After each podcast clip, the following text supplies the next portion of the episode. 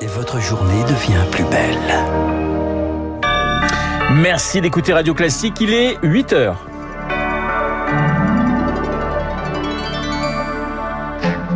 La matinale de Radio Classique avec Renaud Blanc. De Kiev à Moscou, une multitude d'hommages pour Arman Soldin, ce journaliste de l'agence France Presse mort hier en Ukraine. Il avait 32 ans. L'Ukraine qui croit à la victoire face à la Russie de Vladimir Poutine.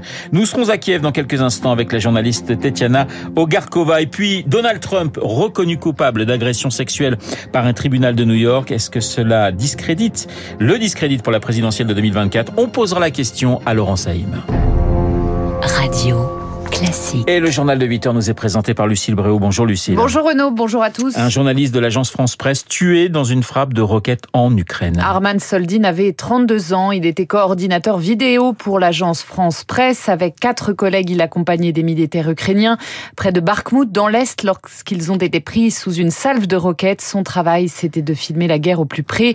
Un profil qui rappelle celui d'autres journalistes décédés en Ukraine, comme le souligne Christophe Deloire de Reporters sans frontières les trois journalistes français qui ont été tués en Ukraine étaient tous les trois des journalistes reporters d'images, qui par nature sont obligés d'aller plus près du front. C'est euh, la raison de ce point commun. Et euh, Arman Soldin avait 32 ans. C'était précisément l'âge de Frédéric Leclérimov, notre confrère de BFM TV, lorsqu'il a été tué. C'était le 30 mai de l'an dernier. Bref, il y a là une génération qui euh, devait représenter, qui doit représenter l'avenir du journalisme, mais dont certains perdent la vie du fait de leur vocation, du service qu'ils entendent rendre au public en lui apportant les informations nécessaires. Propos recueillis par Marine Salaville. Dans la soirée, Emmanuel Macron a salué le courage d'Arman Soldin au front pour établir les faits. Kiev présente ses sincères condoléances à sa famille et à ses collègues.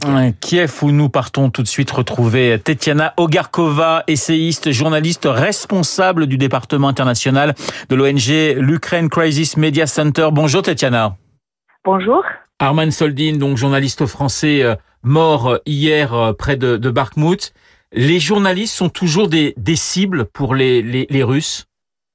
Oui, bien sûr, euh, le journaliste, c'est un métier très dangereux pendant la guerre d'artillerie qui est en train de se passer à l'est de l'Ukraine. Ce sont des combats d'artillerie. Les risques sont très élevés et c'est vrai que nous avons constaté durant ce conflit euh, des frappes délibérées de la Russie, de l'armée russe euh, contre l'infrastructure civile et aussi plusieurs journalistes malheureusement ont déjà perdu leur vie lors de ce conflit. Tetiana Ogarkova, vous avez écouté le, discours hier à Moscou de, Vladimir Poutine, mise en accusation de l'Occident, racaille néo-nazi dans le monde entier, y compris en Ukraine. Est-ce que ce discours vous a fait peur ou pas du tout? Ah non, pas du tout. Ce discours euh, n'était, on, on a entendu rien de nouveau, notamment par rapport à l'année précédente. Aucune thèse qui nous a surpris. Toute cette parade hier était une était, était dérisoire. Le discours était court, la parade était aussi très courte. Visiblement, on pouvait carrément lire l'expression de la de la peur, de l'angoisse sur le visage de Poutine et son euh, son entourage. Un seul char historique, encore, c'est un char du musée qui étaient présents sur la place rouge. Tout ceci été des signes de faiblesse vraiment, vraiment incroyables cette année-là. Quel est le, le moral aujourd'hui, le sentiment de la population ukrainienne? Euh, Est-ce que vous y croyez à cette victoire finale? Je crois qu'il y a un sondage très intéressant qui montre que les Ukrainiens pensent que cette victoire finale va intervenir. Oui, et hier, il y avait un sondage sociologique qui avait été publié. Et donc, selon les résultats de ce sondage, 93% euh, des Ukrainiens croient fermement à la victoire de l'Ukraine dans cette guerre. C'est un pourcentage extrêmement élevé étant donné que le bombardement continue. Il n'y a plus de sentiment de peur. Il y a la confiance qui est en train de, de remonter, en tout cas de ne pas disparaître euh, dans les forces de l'Ukraine puisqu'on sait qu'on est quand même très très bien soutenu par les partenaires occidentaux. Il y a des armements qui arrivent. Il y a la contre-offensive ukrainienne qui est en train de se préparer depuis euh, plusieurs mois. On est très confiant de pouvoir arriver tôt ou tard, euh, voilà, à cette victoire tant désirée par des millions d'Ukrainiens. Vous parlez de, de contre-offensive ukrainienne. Vous la souhaitez, mais est-ce que vous la redoutez aussi également parce que ça sera extrêmement meurtrier? Oui, il y a, y a quand même ce sentiment de, de l'inquiétude puisqu'il y, a quand y aura quand même des sacrifices à faire. Euh, Toute opération offensive veut dire euh, plus de pertes par rapport à l'opération de la défense. Euh, chaque famille en a quelqu'un qui est plus au, au moins loin de, de la ligne de front. Donc on s'inquiète pour le prix que ça va représenter pour notre armée que cette contre-offensive. Arman Soldin, euh, le journaliste français, est mort près de Bakhmut. Bakhmut, ça reste pour vous un point essentiel dans ce, dans ce combat contre les Russes? Bakhmut, c'est une ville euh, qui n'existe presque plus. On peut dire, de point de vue strictement militaire, que Bakhmut a joué un rôle important en appu- épuisant les, les- les troupes russes et en jouant pour gagner un peu plus de temps pour les préparatifs euh, de cette contre-offensive tant désirée euh, des Ukrainiens. Merci Tetiana Ogarkova d'avoir été en ligne avec nous en direct de Kiev ce matin. Je rappelle que vous êtes essayiste, journaliste responsable du département international de l'ONG l'Ukraine Crisis Media Center. Lucille, c'est inédit.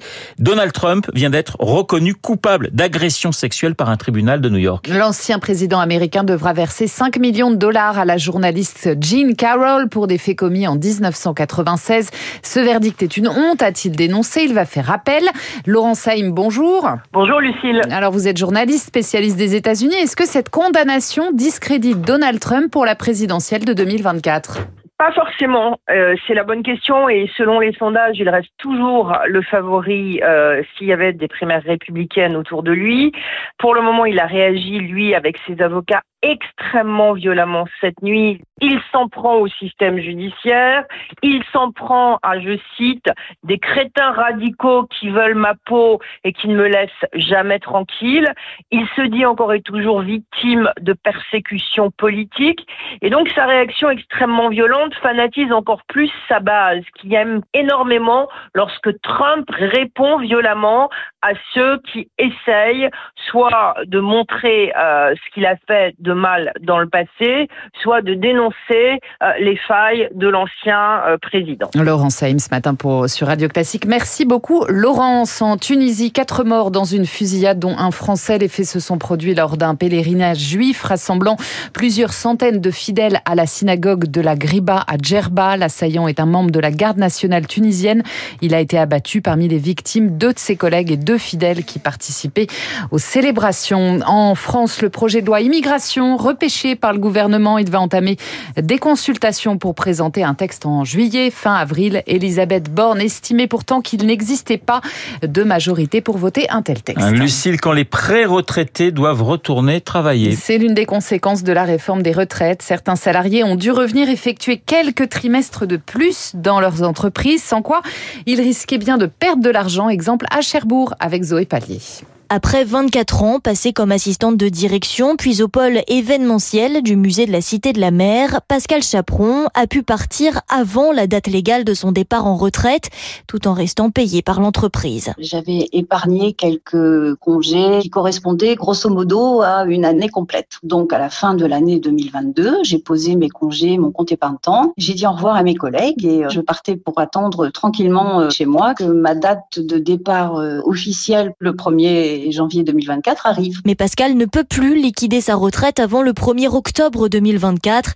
Pour éviter de passer 9 mois sans salaire ni pension, elle est retournée au travail quelques semaines seulement après son départ. On a le temps de s'y faire. Hein. Je me suis déjà occupée de mes petits-enfants, donc euh, ils ont été un peu déçus quand je leur ai dit que ça se terminait un peu plus vite que prévu. À son retour, la directrice Sophie Poré a dû lui trouver de nouvelles missions. Nous avions engagé une personne qui était formée justement pour remplacer Pascal. Moi, je suis RH depuis 25 ans. Pour les entreprises, les lois sur les retraites, entre les deux décrets, entre les deux changements de loi, c'est toujours très nébuleux. Pour éviter toute nouvelle surprise, les deux femmes attendent l'entrée en vigueur officielle de la réforme en septembre avant de programmer un nouveau pot de départ. Zoé Pallier et puis un partout balle au centre. Manchester City a accroché le Real Madrid. C'était hier soir en demi-finale allée de la Ligue des Champions. Match retour le 17 mai. Et voilà, et ce soir, eh bien, ce sont les deux clubs de Milan qui s'affrontent. L'Inter face au Milan AC. Le journal de 8 heures présenté euh, par Lucille Bréau. Il est 8h10 sur l'antenne de Radio Classique.